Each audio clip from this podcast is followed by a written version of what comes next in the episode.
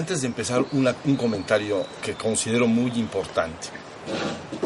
En tu trabajo de despertar espiritual debe ser exactamente como un científico. Recuerden que ayer comentábamos que la ciencia, la ciencia formal que todos conocemos, es un cuerpo de conocimiento verificable por terceros. Ese es el requisito importante. Tú vas juntando una cantidad de información, esa información le llamas conocimiento, conozco tal o cual cosa, pero ese conocimiento luego tiene que ser expuesto para que lo verifiquen terceros. Si terceros lo verifican, le llamamos verdad científica. Es verdad, porque ya, ya se comprobó, ya se verificó y corroboró. Bueno, idénticamente igual en el trabajo que se llama despertar espiritual se utiliza un conocimiento científico. Científico no quiere decir necesariamente que tiene que ser, como lo comentábamos ayer, eh, corroborado en un laboratorio, que es lo que la gente a veces entiende como ciencia. Debe ser corroborado y en la conciencia puede ser algo corroborado empíricamente. Pero si se corrobora empíricamente, empíricamente es lo que tú experimentas en la conciencia. Eso se llama empírico. Entonces, si yo experimento algo en la conciencia y se lo digo a un tercero y ese tercero lo verifica y luego otro lo verifica y un cuarto y un quinto y un sexto, entonces se le llama, es el método científico, es un conocimiento científico en el que puedes eh, basar tu progreso, vamos a decir, tu, en este caso, tu despertar espiritual. Si estamos, fíjense, para que sea muy rápido, si yo digo, el ser humano común y corriente, el ser humano natural, como lo somos todos, puede pasar muchos periodos o algunos periodos del día en un estado que llamamos mente mariposa o estar en la luna. Pasa distraído. Ahora, ¿Alguno de ustedes conoce ese estado de mente mariposa? A ver, alcen su manita. Eso es un conocimiento. ¿Ven hasta dónde le alzó? a ver. Eso llamamos conocimiento científico. Ya no, es que eso no hay duda. No es que, es que le tengo que creer, ¿no es cierto? ¿Ya viste? Debes de tener cuidado en tu progreso y desarrollo espiritual. Se llama caminar con pies de plomo, pero eso es sabio, eso es inteligente. Entonces lo corroboras o corroboras con otro, pero luego vas con otro grupo, porque a lo mejor somos raros acá. Entonces te vas con otro por allá y le dices, oye, ¿has tenido la mente mariposa que dicen distractores en la mente o que está ahí en la luna? Difícilmente el ser humano se va a quedar uno con la mano abajo Mm. como ser humano, vamos a decir, no, no, no es lo normal.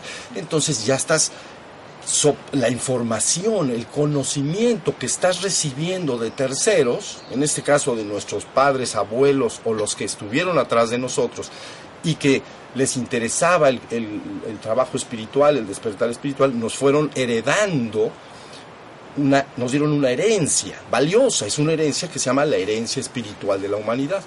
Todos los pueblos en diferentes regiones del mundo y a través de los siglos y milenios, fueron acumulando este conocimiento. Y entonces va pasando de generación en generación. ¿Ya viste? Si no fuera algo real, si no fuera un conocimiento científico verificable por terceros, de manera empírica, cae en desuso. Quiere decir que no, a lo mejor tu papá te lo dijo a ti y tú mm, te la medio creíste, ¿ves? Pero no es, pero no, no se puede verificar en la experiencia inmediata. Entonces luego tú se la pasas a tu hijo y él ya no te cree, te cree menos. Pero tu nieto dice, no, estos cuates estaban muy mal. ¿Entiendo? No, no, es verdad, y punto. ¿Sí entendieron? Entonces nuestra herencia espiritual es un tesoro extraordinario. Y debo decirles que esta herencia se mantuvo, porque así procedía, de alguna manera muy reservada en muy pocas manos. Estuvo en manos de lo que llamaríamos la casta sacerdotal en los pueblos, cosas por el estilo, pero bien poquita gente era el que tenía este conocimiento, o la clase gobernante, ¿no? emperadores, etcétera, o la clase eh, científica, o la clase dedicada al arte, o la, o la clase espiritual. ya vieron, los poetas, los científicos, los artistas, ellos tenían este conocimiento. Pero el, el, pueblo, que somos todos, ¿no? la gente común y corriente, entonces no tenía este conocimiento.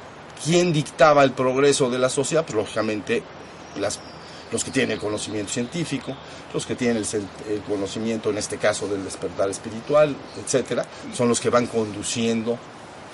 Bueno, pero en honor a la verdad, porque así corresponde, a finales del siglo XIX o la última etapa del siglo XIX, empezó a liberarse esta información. ¿Ya vieron? Empezó porque nuevamente los organismos dedicados al conocimiento y a la ciencia, la ciencia perdón, principalmente universidades en Inglaterra, de Oxford, en Estados Unidos, de Harvard, etcétera, empezaron a enviar especialistas en lengua, en lenguas muertas, ¿no? Sánscrito, pali, etcétera, lenguas que ya nadie conoce, ¿no? Y, y gentes especialistas en psicología, en antropología, el cuerpo de conocimiento valioso y que puede rescatar algo. ¿Ya viste? Porque hay malos en, manas, en malas manos, entonces se pierde todo. Mm. Entonces, estas universidades al principio empezó a salir poco a poquito, pero ya por ahí del año 30, 50 del siglo XX, entonces ahora sí empezó a ir una gran cantidad de gente de estas universidades con una disciplina seria, formal, y se empezó a liberar este conocimiento. Estaba como pues en, en, los monasterios, ahí guardado, libros que seguramente habrá, leía uno por siglo, estaban ahí metidos, nadie los veía. O el que lo leía, pues ese era el único que lo sabía. Y entonces se empezó a traducir, ¿ya vieron? Y esto es muy importante, porque entonces ahora sí sale todo. Aquí en Occidente, como platicamos ayer, estaba principalmente la mística cristiana tenemos místicas importantes, la mística de las tradiciones de Anáhuac, tanto la andina por ahí como las, la nuestra, bueno, la que está en, Mesoamérica, ¿no? en México, este, Anáhuac o México, entonces también tiene un conocimiento, en este caso se le llama tolteca. ¿Ya vieron? Ahorita voy a explicar un poquito porque es, es importante. Y luego entonces más lo que empezó a salir de la India, porque primero se fueron hacia allá, entonces empezaron a sacar esto. Lenguas que es difícil traducir, lógico. Haces una mala traducción y ya, ya falló todo. Entonces empezó a rescatarse. Entonces inmediatamente empieza a ponerse en manos ya de, de la población, o sea, empieza a liberarse, empiezan a tenerse documentos reales, no lo que alguien dijo que el otro dijo es que mi, maestro el primero, el patriarca pues, de hace mil años dijo esto. Bueno, pues es que es lo dicho de lo dicho de lo dicho. Se busca tener algún soporte, se llama cruce de información. ¿ok? Tú dices que él dijo esto. Tenemos que encontrar varios documentos escritos y de otras fuentes y referencias que se corrobore que eso es así, que sí dijo lo que tú dices que dijo. ¿Ya vieron? Y entonces empieza a sumar una cosa hermosa. yo les digo esto porque apasionadamente en mi trabajo, porque así tenía que ser, dediqué nada más siete años, no más, siete años a rescatar el patrimonio espiritual de la humanidad. Entonces, a grandes rasgos les puedo decir que hay, se estudian en todas las disciplinas del conocimiento espiritual más o menos, bueno, no más o menos, son 33 religiones formales que ha habido en la historia, ya muchas, muchas ya desaparecieron. Estas 33 religiones formales, pues las estudié. Y entonces, para ver si algún, algunas de ellas o cuáles de ellas verdaderamente guiaban al peregrino espiritual desde el estado del ser humano común ordinario, un ser humano que nace en el mundo y es educado como un niño normal, si lo puede guiar hasta la fusión con lo divino. Eso se llama el sendero espiritual bien trazado. ¿Ya vieron? Entonces, derivado de ese estudio, entonces mm, concluí porque así salió. Yo no dije que saliera, pero salieron nueve de las 33, nueve de estas religiones, corrientes espirituales, entonces sí marcaban un sendero espiritual claro, explicado de una manera razonada, ¿no? Y tenían métodos y técnicas para lograrlo es lo que llamamos las prácticas. Prácticas de meditación, prácticas de oración profunda, prácticas de yoga, posturas, energía, o sea, hay, una serie, una varia, o sea, varía esto y es ah, muy amplio. Cada pueblo tiene eh, también sus prácticas para lograrlo. Entonces resultaron nueve, y de esas nueve, todas dicen un sendero claro, lo explican bien. Luego, si entras más, dentro de cada una de esas nueve, aparte se explica, hay, hay, muchos místicos importantes, grandes bodhisattvas o místicos o santos o como les quieran ustedes llamar, que también explicaron sus vías propias. Y esas vías propias, entonces todavía suma más conocimiento. ¿Ya vieron? Entonces empieza a tener una certeza poderosa. No es algo que se tiene que necesariamente creer hasta el final. Ustedes tienen que tener cuidado en que toda la información que reciban, entonces la ven y dicen, ok, se me está diciendo esto. A ver, lo tengo que tratar de verificar. A lo mejor no es fácil, pero lo tengo, cuando lo verifique, para mí ya es una verdad. Mientras, es una teoría, es algo que me dijeron. ¿Ya vieron? Pero entonces, yo te digo que este cuerpo de conocimiento que llamo la herencia espiritual de la humanidad es muy consistente, muy poderoso y, y práctica. Es como un bloque de granito. No lo mueves fácil. Es como no lo mueves. Es una disciplina como la física, la química, son cosas que son sustentadas, muy estudiadas. ¿Sale? Entonces, a ver, ahora voy a hacer la segunda pregunta y ya este, podemos practicar. La primera era que si hay, mente mariposa, ¿no? Estar en la luna, mente mariposa, la danza del chango bailarín. ¿No? Sí hubo. Bueno, ahora, dos alguno de ustedes a través de este taller o antes en sus casas o, en, las prácticas, porque algunos de los que están acá han venido conmigo, ha logrado llevar la atención hacia adentro y aunque sea de manera inicial, se han dado cuenta, yo soy, estoy viéndome a mí mismo, yo soy ese, yo soy, yo me doy cuenta de que yo soy. A ver, levanten su mano los que sí. Bueno, pues ahí más o menos está la idea. ¿Ya vieron? Entonces, ahí se va convirtiendo en algo consistente para ti. Y si no lo has vivido, por ejemplo, si alguien aquí no lo ha vivido y dices, bueno, pero levantaron la mano varios, ah, entonces yo también lo, si lo practico, tengo que, llegar a ese resultado, porque varios me están diciendo que, que sí se puede. ¿Sí estamos? Entonces, es así como debes proceder.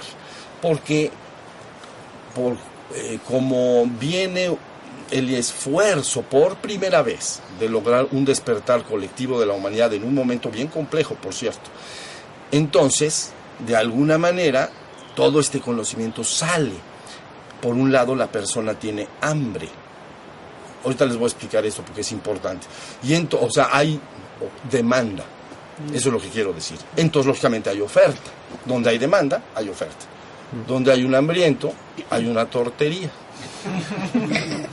Pues sí, pasan por ahí y dices, no, pues yo abro mi ventanita y aquí están mis tortas.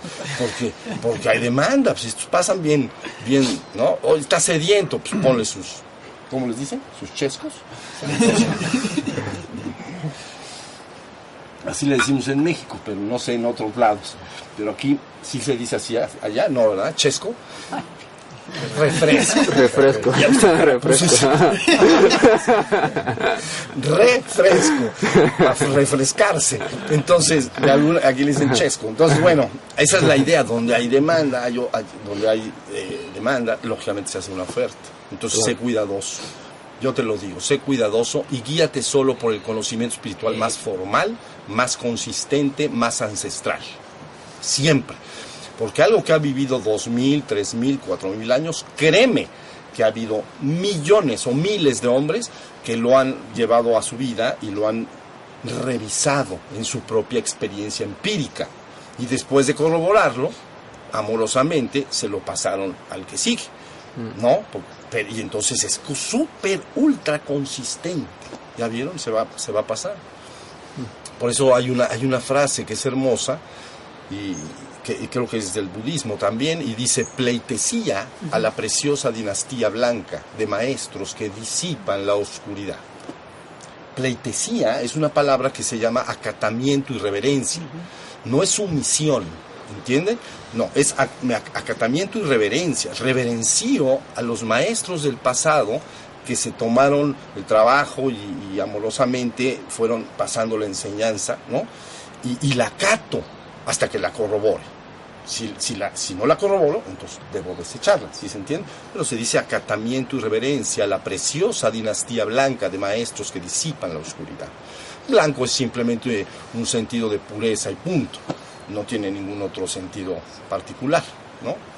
Son palabras que se usan como puro, pensamos en algo, en algo como las nubecitas. Mm. Entonces están, están blancas, ya se pusieron negras, es que va a caer una tormenta, ¿no? Entonces están así bonitas. Entonces, esa es la idea que yo quiero que recuerden, para que en el futuro siempre vayas balanceando bien a dónde te, lo que se te está dando y, lo puedas ir corroborando poco, poco a poco. Aquí en la tradición de Anáhuac o de México hay una tradición que se llama tolteca y esa palabra no se refiere al, a la tribu de los toltecas de Tula, los que son aquí de México pueden saber un poco más, ¿no? En el noroeste de México está Tula y entonces ahí está una tribu que se llamaba los toltecas, pero la palabra tolteca realmente inicia desde las primeras civilizaciones en Anáhuac, que es los olmecas. Entonces, desde los olmecas hasta los aztecas, vamos a decir, entonces todas las civilizaciones que fueron surgiendo con el correr de, de esos siglos, entonces a los había un término que se llamaba tolteca, que quiere decir en español el arte para vivir o el arte de la vida. Y era exactamente el tipo de hombre que yo he llamado de la realeza. ¿La vieron? Porque tomaba esos códices, ¿no? Eh, eh, los libros, pues, y entonces se enteraba de todo eso y se convertía en un tolteca.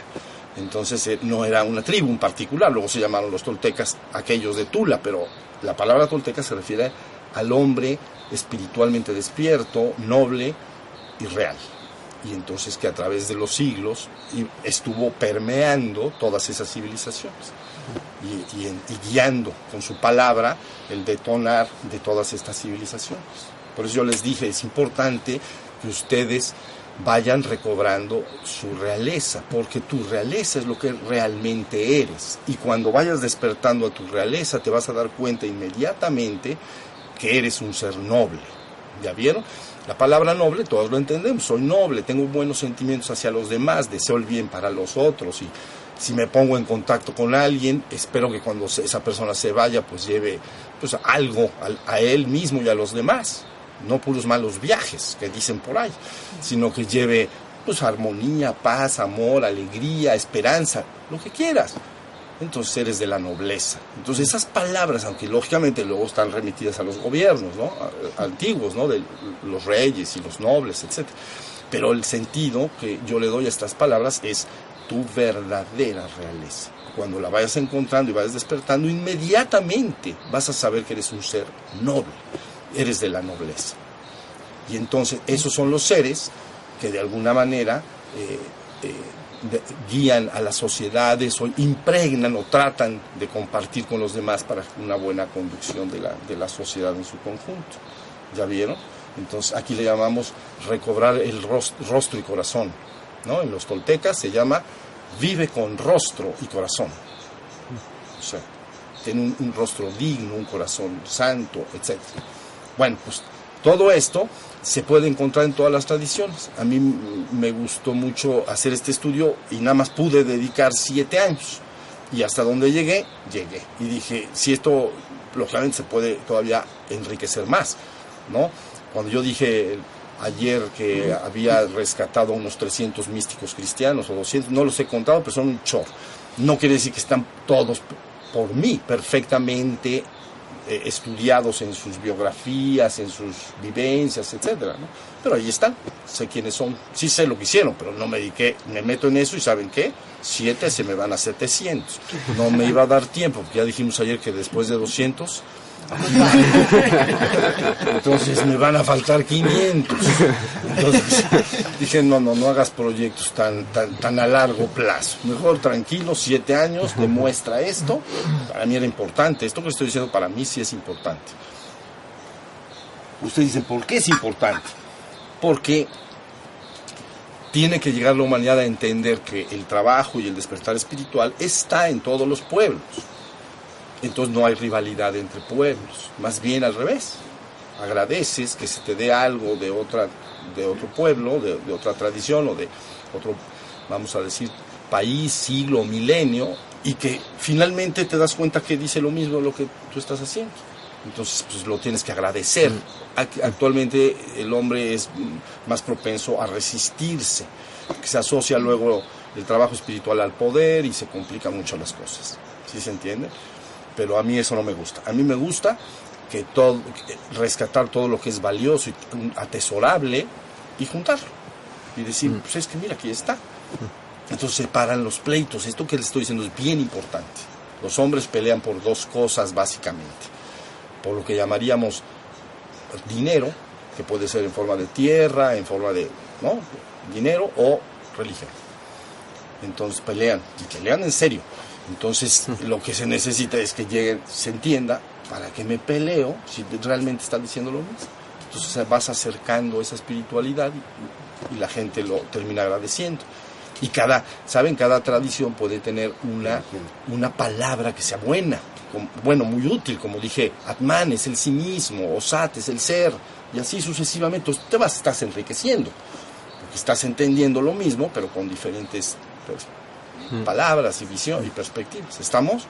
Bueno, entonces, ya estamos. La mayor, todos dicen que hay mente mariposa y el 80 o 90% dice que sí pueden un poquito llevar la atención a sí mismos y darse cuenta de que yo soy, nada más yo soy. ¿Ya vieron? No, ¿Qué soy? Cuando lo ves con la atención, ¿de qué me doy cuenta? Me doy cuenta de que soy, nada más. Hasta ahí tienes que llegar. Sí me doy cuenta de que soy. Y también luego entonces te digo otro conocimiento que tendrás que verificar. Aunque te des cuenta de que eres, te vas a la vida diaria, como dije ayer, al cine, a la televisión, a los amigos, al trabajo, etcétera, y te vas a olvidar de que tú eres. Yo lo sé. Y entonces tú vas a, vas a decirme, no, como dicen por ahí, la neta, sí. Ya se me olvidó otra vez. Y vas a estar regresando y perdiéndolo, regresando y perdiéndolo, recordándome a mí mismo, soy consciente de que soy, y lo pierdo, y lo recupero, y lo pierdo. Entonces, ¿por qué lo pierdo? Porque naciste y siempre has utilizado tu conciencia para percibir, para percibir el exterior o para percibir cosas dentro de tu mente, como emociones, etc. Así la usas. Pero si aprendes también a dirigir esa atención a sí mismo, entonces va madurando esa nueva forma, si tú quieres, esa nueva cualidad. Y entonces llega un momento en que la luz de la conciencia queda prendida idénticamente igual para afuera que para adentro. Entonces ahora has culminado tu despertar espiritual menos. Porque ahora sí, como ya se prendió la luz de la conciencia y siempre eres consciente de ti, de manera natural, ¿ya viste? Y así como de manera natural escuchas ese pájaro, pues es de manera natural. ¿O qué dices? ¿Podré? Ahí está. Eh, ¿Pueden? Se puede fácil, ¿ya vieron? Igualito es eso, no tiene nada de complicación. Ya que sucede, siempre está prendida la luz de la conciencia. ¿Ya vieron? Puedo después vertirla un poco hacia afuera, hacia adentro, pero finalmente la luz de la conciencia ya nunca se apaga en relación al sí mismo. Ahora estoy consciente de mí todo el tiempo, en mi forma de vida normal. Ah, has despertado espiritualmente. ¿Esa es la meta final? No. Realmente empieza. Empieza el trabajo espiritual. ¿Entiendes? Hiciste un tránsito entre vivir solo en el cuerpo y la mente hacia vivir simultáneamente en el cuerpo, la mente y el tercer piso. Ya estás en los tres. ¿Ya culminé mi despertar? No. ¿Y qué dicen los hombres que avanzaron acá? Que, ah, pues dicen que puedes experimentar esto, lo otro, que puede- ya ayer les hablé de la conciencia de eternidad, la conciencia de ser uno con todo lo que te rodea. ¿Ya vi? Tú dices que esto está raro. Es bien fácil. Si tú estás bien atento del exterior y apagas tu mente, el pensamiento es el que hace la separación entre las cosas. Cuando tú nombras algo, lo separas de ti. Si tú dices árbol, ahí está. Ya, yo no soy el árbol, porque el árbol está ahí. O mi, mi casa. Pues no eres tú, es tu casa. Pues mi coche, mis pantalones, ¿ya vieron? Pensar es un acto, ¡fum!, inmediato de separación. Entonces, pero si estás en contemplación perfecta, entonces la percepción es limpia y pura. Y entonces veo un árbol, yo sé que yo estoy acá, ¿entienden? No me confundo en lo absoluto, sé que el árbol está allá. Pero bajo la luz de la conciencia se unen el, el- el perceptor y lo percibido y me empiezo a experimentar unido al exterior. Le llamamos conciencia de unidad. ¿Ya vieron? Entonces, eh, ¿quién fue este poeta? ¿Quién conoce un grupo que se llama Los Doors? Yo estoy... Ah, pues todos, eso está bueno. Bueno, pues entonces los Doors se pusieron los Doors porque hay un poeta inglés, ¿no? Que escribió una poesía. Entonces, él dice, ese poeta inglés, ¿cómo se llama? No es Whitman, ese es del otro lado. espera. William Blake. William Blake. Blake. William Blake. Fíjense lo que él dice. Cuando las puertas... ¿No íbamos a meditar? Ya estamos... Ya empecé con lo malo. Que ya empezaste con lo mariposa. No, no creas. No es así. Bueno, William Blake dice en su poesía, por lo cual los Doors se pusieron los Doors, cuando las puertas de la percepción sean limpiadas, todo aparecerá delante del hombre tal cual es, infinito. Fíjense bien, cuando las puertas de la percepción sean limpiadas, todo aparecerá delante del ser humano tal cual es, infinito. Esa es una poesía que necesita una corrección. Tú no puedes limpiar las puertas de la percepción, la percepción está limpia siempre. Yo estoy escuchando ese ruido de agua y está limpio. Podrías decir, cuando los contenidos de la mente sean limpiados completamente, porque empañan un vidrio, entonces todo aparecerá delante del hombre tal cual es, infinito. Pero lo que limpiaste o quitaste fue la mente, no limpiaste la percepción, ¿entiendes? Ese ruido que está sonando del agua con la manguera es un regador, entonces puedo yo escucharlo y estar pensando o puedo silenciar mi mente. Entonces lo escucho directamente, le llamamos en la vía cristiana vía contemplativa, ¿entienden? Entonces apare se trasluce lo infinito, lo eterno, ¿ya viste? Y te une a ello. Bueno, entonces eso tú dices, eso toda, a ver, ya lo viviste, no, pues a lo mejor no tanto, bueno, pero tranquilo, hay tiempo, ya, pero el requisito ya me desperté. Ahora sí puedo empezar a ver qué dijeron estos hombres o qué, por eso yo hablé de un despertar menor y luego un despertar que va más allá. Ese estado de función con el exterior, ¿no? Vía contemplativa en la India se llama Ishwara. Quiere decir, yo soy el señor del universo, pero no porque yo soy la gran cosa. Realmente, ay, soy lo máximo. No, no, no. Yo soy el señor del universo, es yo todo lo que veo, soy yo.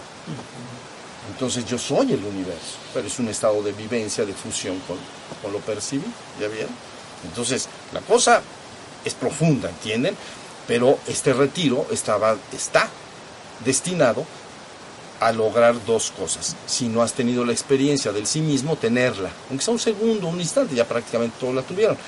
Y dos, si ya lo tuviste, tratar de madurar para que eso se profundice y se haga más, más, ¿ya vieron? Más y más y más y más hasta que finalmente quede eh, incorporado dentro de tu persona, como ser humano, ese estado despierto. Y de ahí al infinito y más allá. ¿Conoce Buzz Lightyear? Entonces, ah, pues entonces al infinito y más allá. Quiere decir que hay un después entre el despierto y- y la vivencia suprema hay gloria detrás, gracia detrás de gracia, gloria detrás de gloria, júbilo detrás de júbilo. ¿Ya vieron? Porque estoy recuperando lo que soy, el gran misterio de la existencia, es lo que somos. ¿Sale? Bueno, pues ya está, entonces ya platicamos. Pies de plomo, mente de un científico. Lo que se me dice lo debo verificar. Mientras no lo verifique, no lo, re- no lo tiro. Pero lo tomo con reservas hasta que lo verifico. Entonces caminarás acertadamente en tu vida, no te perderás. ¿Entiendes? Si tú te guías creyéndoles a los demás, te vas a perder. Si tú te guías verificando las cosas, no te puedes perder, porque ya está verificado. ¿Estamos? Bueno, pues ahora sí vamos a cerrar nuestros párpados un ratito.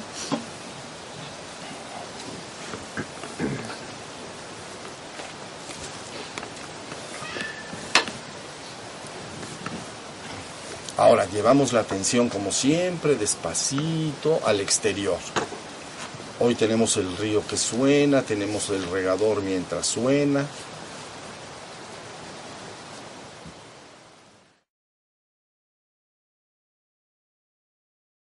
Se sienten bien. eh, Está la mente tranquilita un poco, ¿sí? Se pudo tranquilizar en la práctica, ¿sí? Ve. Puedo seguir escuchando, ya están los párpados abiertos, ¿ya vieron? Entonces, si lo hice bien, estoy consciente. ¿Dónde está el pensamiento? No, no- tengo para no tengo que pensar, pues, si tuviera lo haría. Y esto se puede hacer de la manera más natural. Ustedes van, se, acuestan en una tumbona, por ejemplo, nada más no dormir, eso lo vamos a practicar también. Se acuestan en una tumbona, cómodo, se aflojan completamente, ¿no? Y entonces postura de cadáver se llama, eh, para meditar. Y entonces estoy en postura así, flojito, flojito, cooperando. Y entonces presto atención, con mis párpados cerrados. ¿Ya vieron? Alguien dirá, no, pues este está descansando y está, no está haciendo nada. No, si estás... Pero como te relajas tanto, no tienes que pensar nada. Estás simplemente escuchando. Si hay más pájaros, pues, más entretenimiento, vamos a decir. ¿Ya vieron? Es mucho más fácil estar atento de lo que se mueve, de lo que no se mueve. ¿Ya vieron? Si tú estás atento de tu cuerpo sentado como una estatua, es un tanto complicado que no se mueve. Pero si tú estás atento de tu cuerpo que camina, es más fácil porque se mueve. Es más fácil estar atento de lo que se mueve que de lo que no se mueve.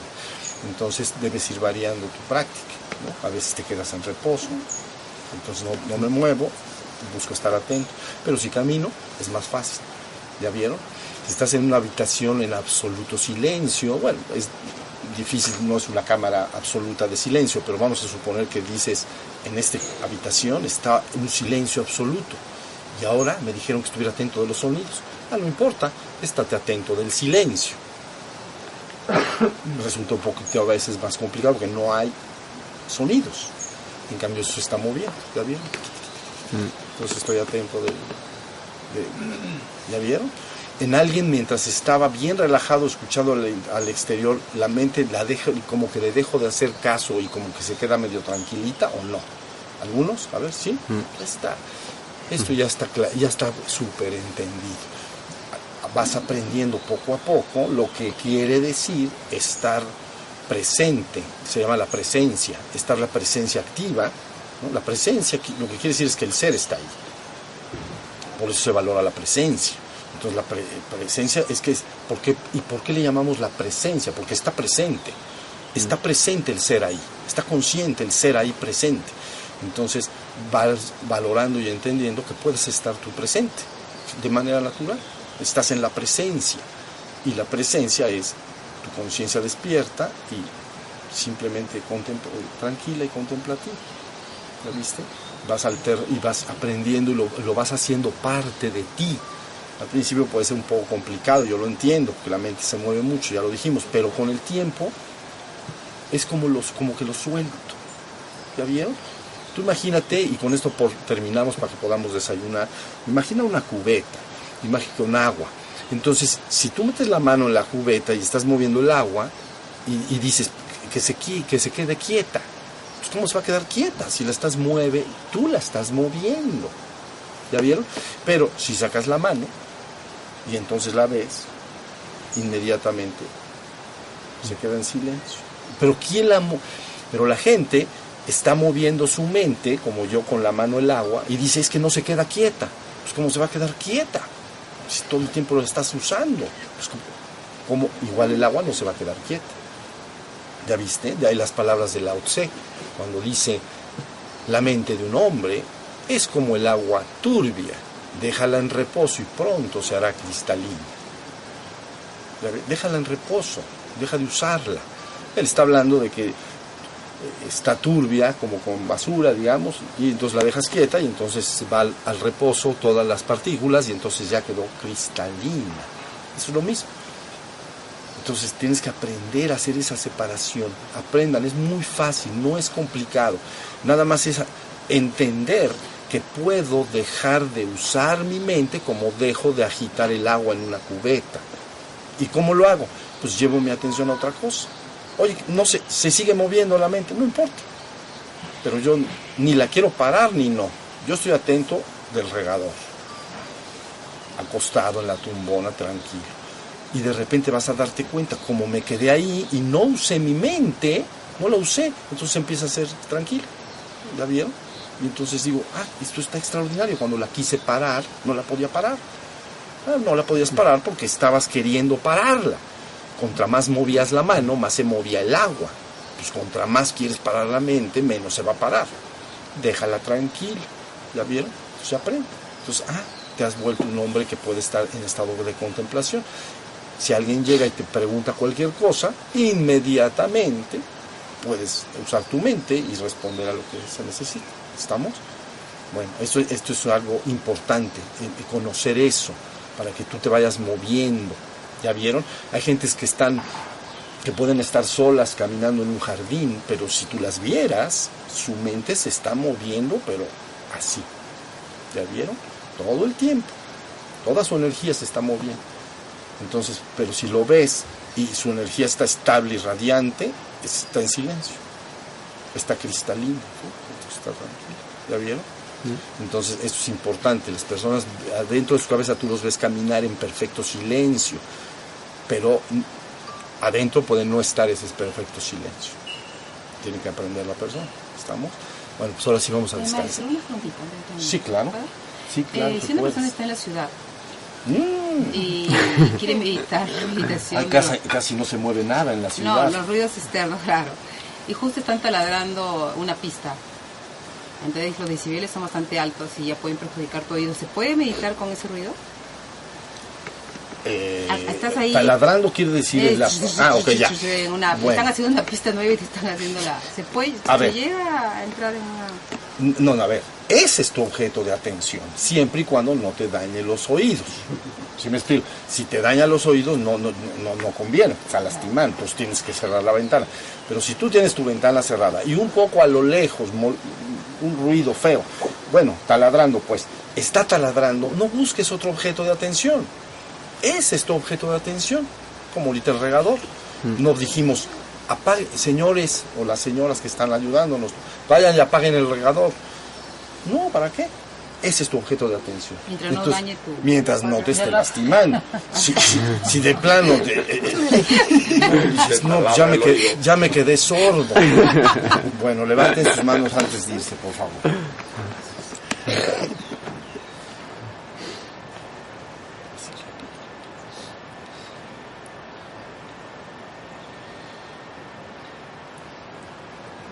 Sus ojos perfectos. Hoy es tu cumple.